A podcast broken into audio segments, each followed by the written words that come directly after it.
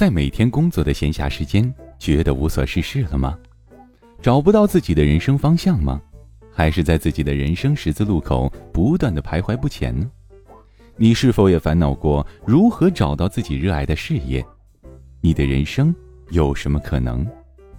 你更尊敬哪一种人？你为什么而工作呢？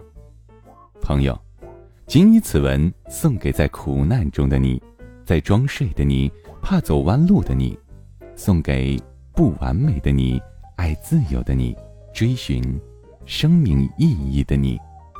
感谢您倾听由古典编写、叶痕播讲、由喜马拉雅出品的《你的生命有什么可能》。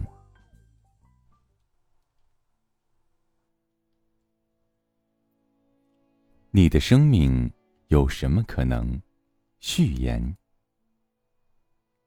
我想，我们中间的大部分人深陷于理想与现实之间的泥沼。时代。让我们看到越来越多可能的生活方式，个人成长和心理的热潮让我们开始在意和关注自己。微博、微信，则让我们能够和关注的人事物近在咫尺。我们仿佛越来越知道自己想要什么样的生命，但同时，现实越来越逼仄。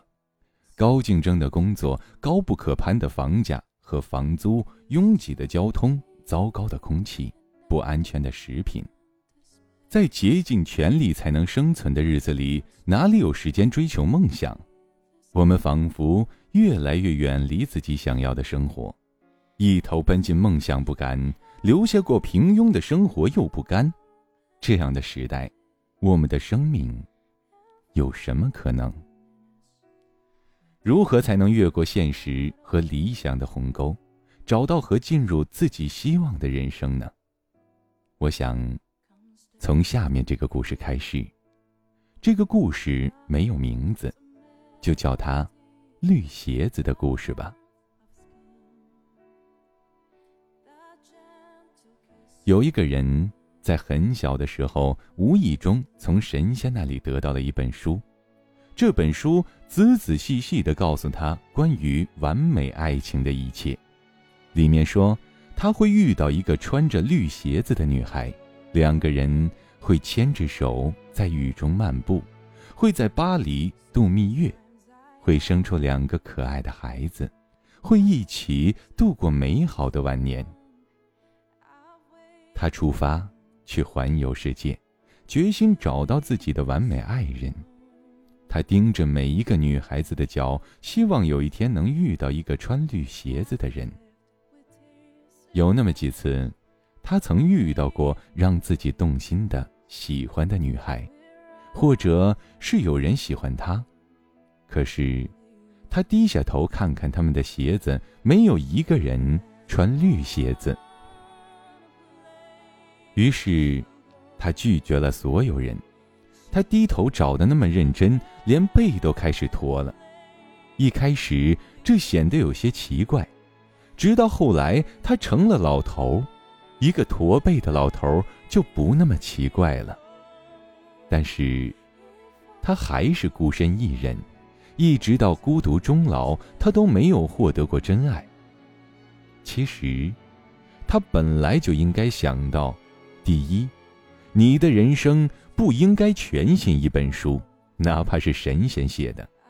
第二，你可以送给你喜欢的人一双绿鞋子。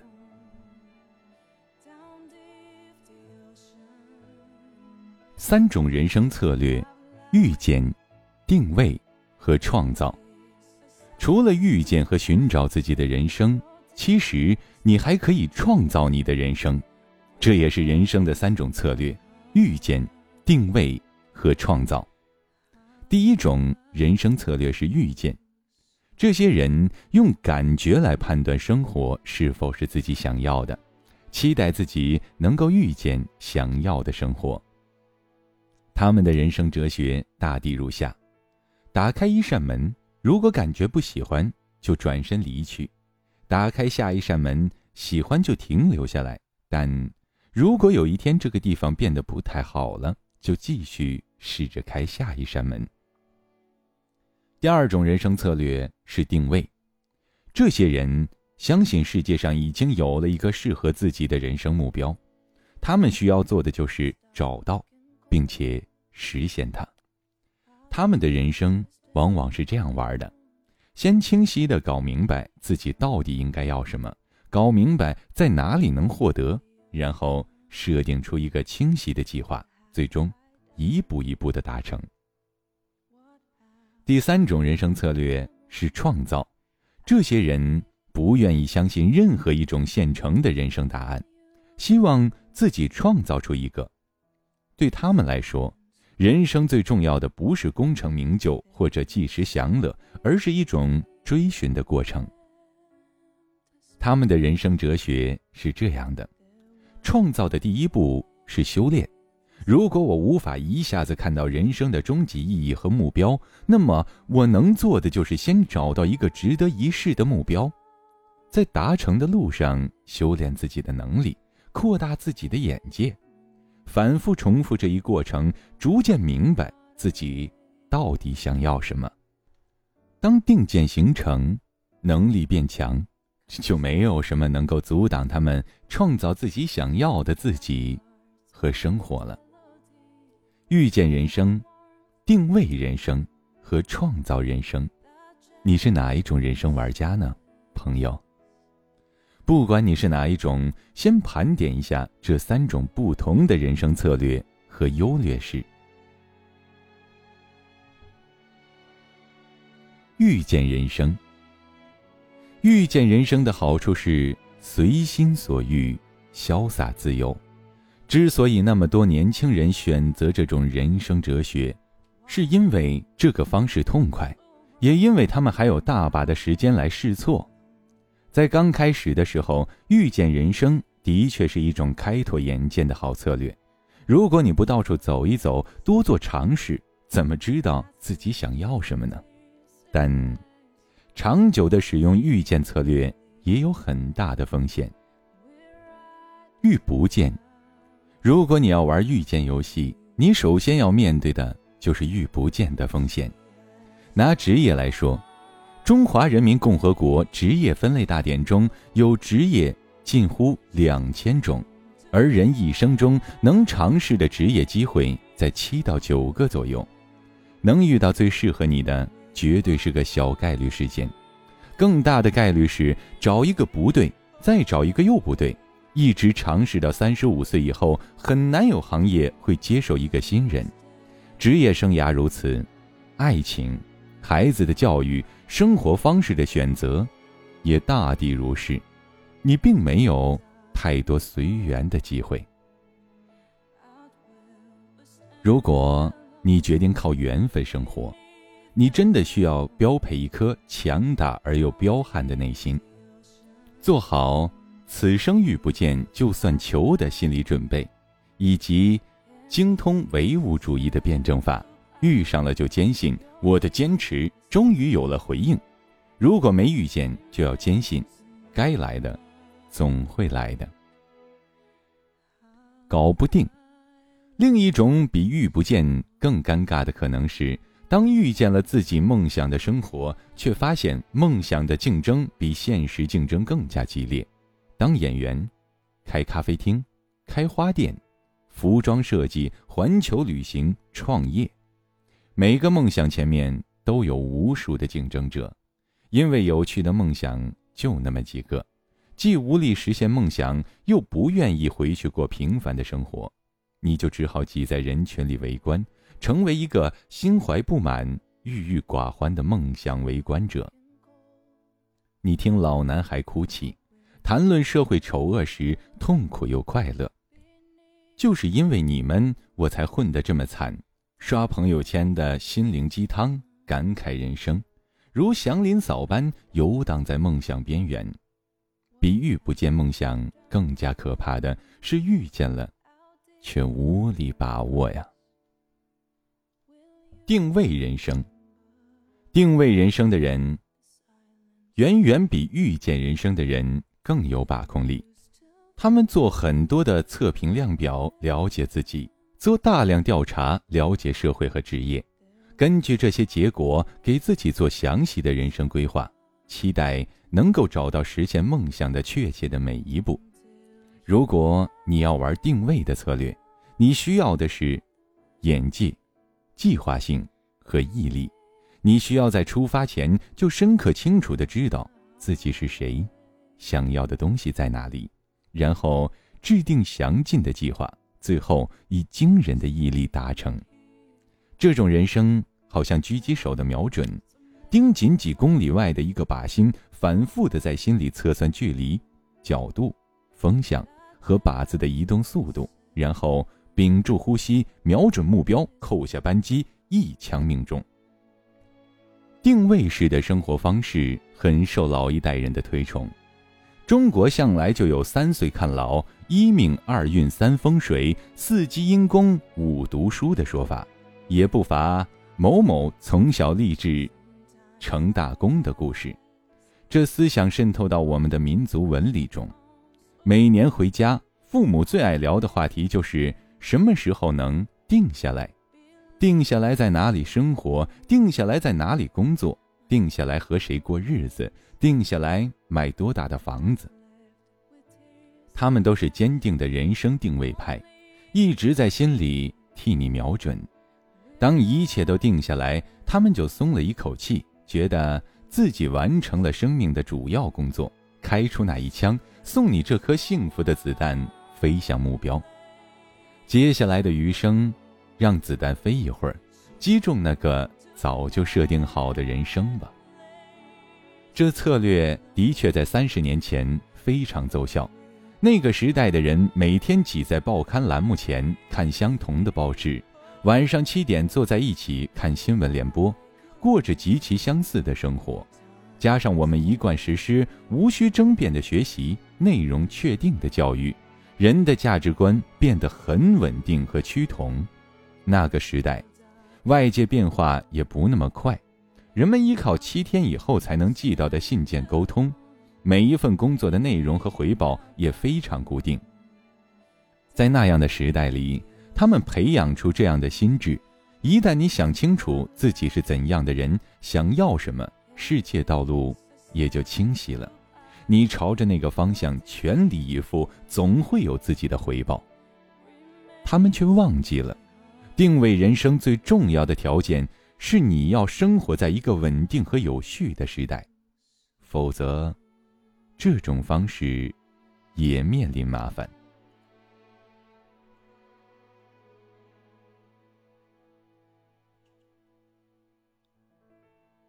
瞄不准。和三十年前不同，今天社会以一种让人眩晕的速度迅速变化着。三年前，有多少毕业生削尖脑袋挤到体制里面去当公务员？但近年公务员收入日益透明，特权越来越少，最近连碰头吃顿饭都提心吊胆。年轻人又开始喊着逃离体制。五年前，一个农村孩子高考考不上大学，就意味着户口进不了城，这一辈子就完了。一个大学生朋友却告诉我，他没考上大学的失败者同学在老家分到了地，几年征地下来，现在已经是千万身家。而他这个当年的胜利者，在南京一座写字楼每天上班十个小时，月薪三千块。二零一三年，收入最高的十大行业中有三个在十年前还未出现。有五个行业至今都未设置相应的大学专业。假如你的目标就是赚大钱，那么今天你又如何能瞄准未来的目标呢？如果以前的社会像一列慢悠悠、喷着蒸汽的向前的绿皮火车，那么今天的社会就像坐过山车，你永远不知道下一个弯路在哪里。所以，很多人等子弹飞到靶心，才发现。物是人非，他们问：“人生大叔啊，说好的幸福一辈子呢？”人生大叔摊了摊手：“不是我不明白，是这世界变化快呀。我们也在变，在这样的世界里，我们自己的内心也在每天升级，因为喜好、能力或眼界的扩大，几年前觉得特别好的工作，不再适合了。当年心累了，一心想找一个能够依靠的踏实人结婚，几年下来，却发现还是精神上的理解交流更重要。付出了巨大的代价，最后才获得商业成功，才发现自己内心渴望的是意义感与幸福。你不妨回顾一下自己五年前曾想要的生活，今天的你还会完全按照那个目标活吗？今天，当我们探讨梦想，谈的不再是你这辈子想干什么，而是你希望五年后会怎样。承认吧，虽然定下来的确让我们安心，但这是一个定不下来的时代。这是一个定不下来的时代，因为它变化太快，有多快？说一组数据，直观感受一下。英美两国历史上只有一次 GDP 翻番，英国花了四十八年，美国五十八年。当时两国人口分别是四千万和六千万，而中国近三十年来带着十亿级别的人口，平均每十年翻一次，一共翻了三番。从一九七九年四千零六十二点六万亿元，到二零一二年。五十一万九千四百七十万亿元，三十三年增长了一百二十七倍。我们从计划经济到包产到户，然后是市场经济，从农业社会冲到工业社会，又踉踉跄跄的一头奔入了网络时代。这过山车的速度，一方面带来了经济的爆发、生活质量的提升，一方面也翻得我们晕车不适，大脑空白一片。这样的加速度在以往的家庭中从未发生过。以前老人们能对孩子们说：“听我的，因为我经历过你未来要经历的。”而今天，他们的孩子会说：“不，你从未经历过我将要经历的未来。”这样的加速度在人类历史上也从未发生过。今天的中国青年对于社会、职业、价值观、家庭观念的困惑，对于未来的迷茫。自然也无法从任何历史中找到答案，所以，当今天的狙击手瞄准未来，他们发现自己趴着的掩体本身在飞速的前进，而瞄准未来的准星模糊一片。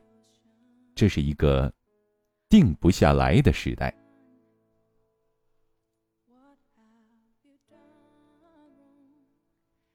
定不下来的工作和爱情。今天的人。很难再像父辈一样，在二十四岁结婚生子，做一份事业，很早定下来。从职业说起，假如一个人从二十五岁工作到六十岁，他的职业生涯至少有三十五年。